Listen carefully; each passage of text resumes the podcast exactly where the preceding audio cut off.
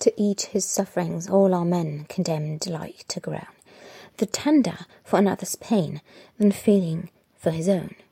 Yet ah, why should they know their fate, since sorrow never comes too late, and happiness too swiftly flies? Thought would destroy their paradise. No more, where ignorance is bliss, 'tis folly to be wise. Thomas Gray, Ode on a Distant Prospect of Eton College. Shalom à toutes et à tous. Merci d'être de retour sur DAF Yomi pour l'étude du DAF 71 du traité Kiddushin. C'est dans le poème de Thomas Gray, rédigé en 1742, que l'on trouve pour la première fois cette célèbre expression anglaise. Ignorance is bliss. Moins on en sait, mieux on se porte. Ce proverbe résume bien la notion talmudique de mishpacha chez Nitma'a Nitma'a. Une famille qui s'est cachée, s'est cachée, littéralement. En d'autres termes, une famille dont la lignée était entachée de quelques fautes. Inceste, adultère, une famille de mamzerim par exemple, d'enfants considérés comme illégitimes, dont le statut n'est plus connu, restera dissimulée. Qu'est-ce que cela signifie? Eh bien que socialement, on ne fera rien pour rappeler son statut. Et pourtant, dans le DAF 70, on semble rencontrer un ensemble d'idées qui contredisent ce principe même. Tout commence par une déclaration de Rabbi Avin, Baravada, au nom de Rav. Kol hanose isha chez Eina hugenetlo, kshe akadosh baruhu, hu amashre shrinato, meid al hashvatim vein meid alav. Toute personne qui épouse une femme, bien entendu on s'adresse ici à un homme, qui ne lui convient pas, qui n'est pas du même statut social que lui, et il ne s'agit pas ici de richesse, mais bien des yichoussines dont il a été question dans la précédente Mishnah, c'est-à-dire des statuts sociaux au sens de Cohen, Lévi, Israël, euh, converti, euh, mamzer, enfant dont on ignore totalement euh, la parenté, et bien entendu, je n'ai pas cité les dix yichoussim qui sont mentionné dans la Mishnah, puisqu'il en a déjà été question dans nos podcasts précédents, mais c'est de cela qu'il est question. Donc un homme qui épouse une femme qui n'est pas dans la bonne catégorie, euh, on considère que euh, Hachem ne témoignera pas pour lui. Alors qu'est-ce que c'est que cette notion de témoignage? Eh bien, on nous dit que la présence divine, lorsqu'elle résidait sur les tribus, faisait en sorte que Hachem témoigne au nom des tribus. En d'autres termes, il va être question dans le DAF 70 des Shifté Hachem. Les tribus fonctionnent un peu comme les Hirosim. On a 12 groupes bien distincts dans lesquels il y a a priori peu de mélange, puisque une fois qu'une femme d'une certaine tribu épouse un homme d'une tribu différente, elle va être associée ou assimilée à cette tribu. À chaque tribu correspond avec des exceptions que l'on sait, par exemple la tribu de Lévi, sa portion de terre. Ainsi, on a une sorte de quadrillage euh, des tribus où chacun reste à sa place. C'est d'ailleurs tout le problème que posent les filles de Tsélophrade, à savoir où va l'héritage, et évidemment, elles vont résoudre le problème en épousant des hommes au sein de leur propre tribu, alors que euh, les autres femmes n'étaient pas astreintes à épouser des hommes au sein de leur propre tribu, mais euh, simultanément, elles n'héritaient pas. Donc, on nous compare ici les Yerousim aux. Les Yerousim, ce sont, on pourrait traduire parfois par les mérites, mais ce sont aussi les lignées. Les différentes lignées avec l'idée de transmission. Une personne qui est Cohen, qui est prêtre, va transmettre la Keuna à la génération suivante, et ainsi de suite, a priori ad infinitum. Il en va de même euh, pour euh, un Lévi, un Israël ou encore un Mamzer. On est toujours fils d'eux, et cela définit un Hieros, c'est-à-dire une forme d'ascendance et de transmission d'un statut l'assimilation de ces statuts est plus ou moins facile. On sait par exemple que certains convertis, les convertis égyptiens, vont s'assimiler au fil des générations, de sorte qu'ils ne sont pas immédiatement considérés comme faisant pleinement partie du peuple, et c'est seulement au bout de trois générations que l'intégration se fait pleinement. À l'inverse, pour les mamzerim, a priori, il ne devrait pas y avoir de porte de sortie.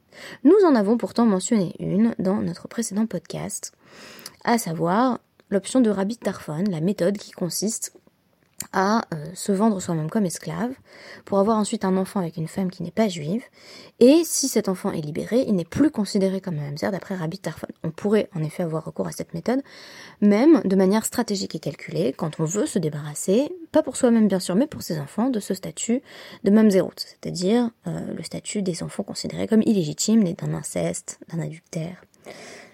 Ici, à la fin du DAF 70, on découvre pourtant un éloge de la clarté dans les lignées. En d'autres termes, on devrait connaître la lignée d'une personne comme on connaît sa tribu, et c'est la métaphore qui va être employée à la fin du DAF 70. La suite du DAF 70 et la fin de ce DAF n'hésitera pas à dire qu'il y a une forme de hiérarchie, une mala yetera entre les convertis et les juifs de naissance, indiquée par une déclaration très connue de Rabbi Chelbo, Kashim Gerim l'Israël Kasapachat, les convertis sont pénibles pour le peuple juif comme une maladie de peau, une forme de gangrène. Donc un discours très violent qui va être expliqué de diverses manières par Rashi et Tosfot. Euh, on sait que selon Rashi, si les convertis euh, sont une plaie pour le peuple juif, c'est parce qu'ils ne respectent pas assez bien les mitzvot après leur conversion.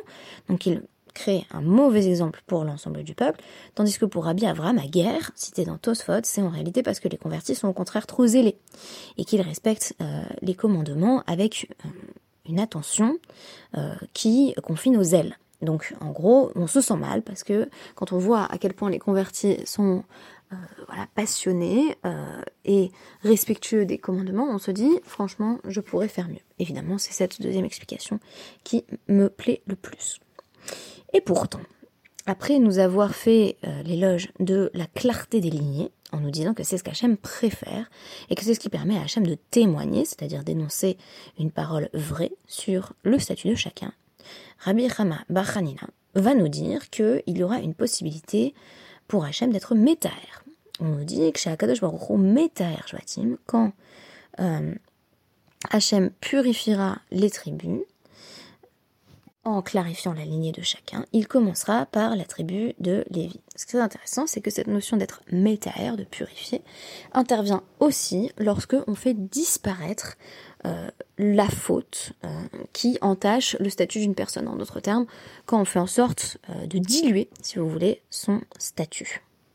Et en effet, c'est le même terme qui apparaît dans la déclaration de Rabbi Yoshua ben Levi, Kesef Metaer Mamzerim avec de l'argent, on peut purifier les mêmes érim. Et là, vous allez me dire, il y a quand même une différence entre purifier, c'est-à-dire clarifier le statut euh, de telle ou telle personne en disant ah en fait elle est de la tribu de Dan, en fait elle est de la tribu de Gad.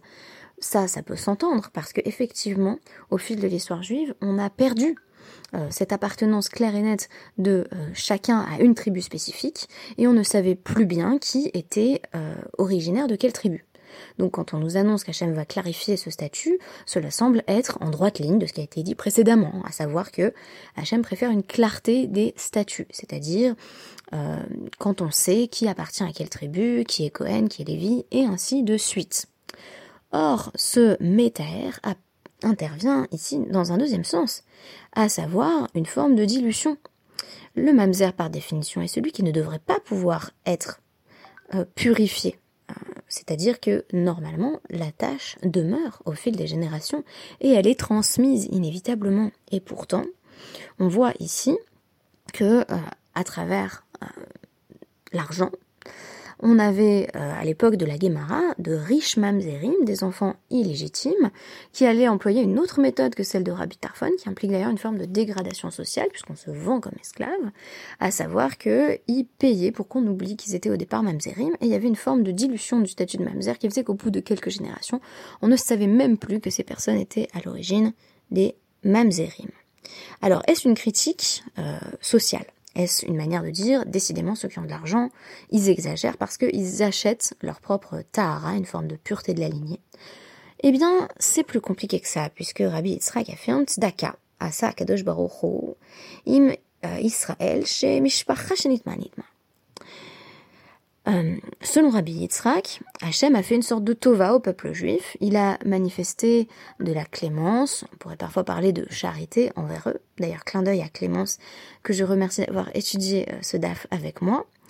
Euh, et quelle est cette manifestation de miséricorde? Eh bien, c'est tout simplement le fait qu'une fois qu'une famille s'est faite oublier, elle s'est faite oublier. Une fois qu'une famille a réussi à faire oublier la tare de son statut, on considère qu'il n'y a pas lieu de chercher. On va donc promouvoir une forme d'ignorance volontaire. Ignorance is bliss. La suite de la Gemara s'efforce de déterminer quel euh, aratsot, quelles sont les, terres, les contrées, euh, dans lesquelles on peut être euh, le plus sûr de la lignée, de, de, l'ascendance et de la descendance du peuple juif. Alors, a priori, tout le monde est d'accord pour dire que là où c'est le moins clair, c'est Kol Aratsot, donc toutes les autres contrées en dehors de la Babylonie et d'Israël on nous dit Kol Aratzot, Issal et Israël. Dans toutes les autres terres, euh, c'est euh, mélangé par rapport à Israël où c'est quand même moins mélangé. Mais euh, toute la question c'est est-ce que c'est plus clair en Israël ou en Bavel Là-dessus, il y a débat.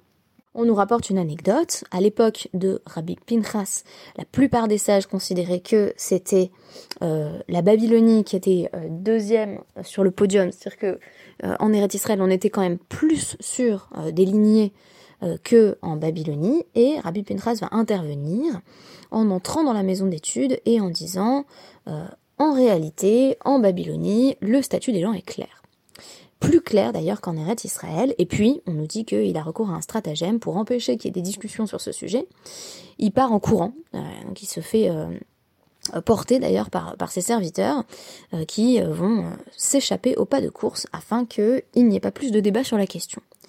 Alors quel était euh, l'intérêt de cette manœuvre? Eh bien de dire que c'est bon, a priori même en Bavel, on a quand même des statuts qui sont assez clairs pour ne pas avoir besoin de faire ce qu'on pourrait appeler une bdika, un examen, une analyse euh, de l'ascendance des gens. En effet, quel serait le risque? Yajou, Badku, Ad, ou la Sakana ou Pirchou. À partir du moment où les sages ont vraiment pris le temps de euh, s'asseoir littéralement et euh, d'examiner l'ascendance euh, des familles, ils se sont rendus compte qu'il y avait un danger au Perchou et ils ont arrêté. C'était évidemment notamment le cas, on l'a vu à travers l'exemple du roi Yanaï dans le podcast que j'ai consacré à, Coleridge, donc à la lecture d'Othello, quand on accusait une famille puissante de descendre en réalité de mamzerim ou d'esclaves, ça passait assez mal et donc ça pouvait être euh, évidemment dangereux pour les sages. Mais il y a aussi une notion de sakana, c'est le danger de découvrir la vérité. Et parfois la vérité n'est pas belle à voir. Et Rabbi Yochanan ira plus loin en disant Echala, par le euh, sanctuaire dans le temple. Ben, il y a des nuits. Maintenant, on pourrait en réalité révéler l'identité de euh, chaque famille, c'est-à-dire révéler quelle fut son ascendance, parce que les sages avaient visiblement une certaine connaissance de qui descendait de qui. Euh, Mais que faire? On peut rien faire, car les plus grands de la génération euh, font partie en fait euh, de ce grand mélange. C'est-à-dire que eux aussi se sont assimilés. Qu'est-ce que ça veut dire? Eh bien que parmi les sages, il se trouvait sans doute des descendants d'orphelins dont on ignorait le statut du père ou de la mère, d'anciens esclaves, d'anciens mamzerim.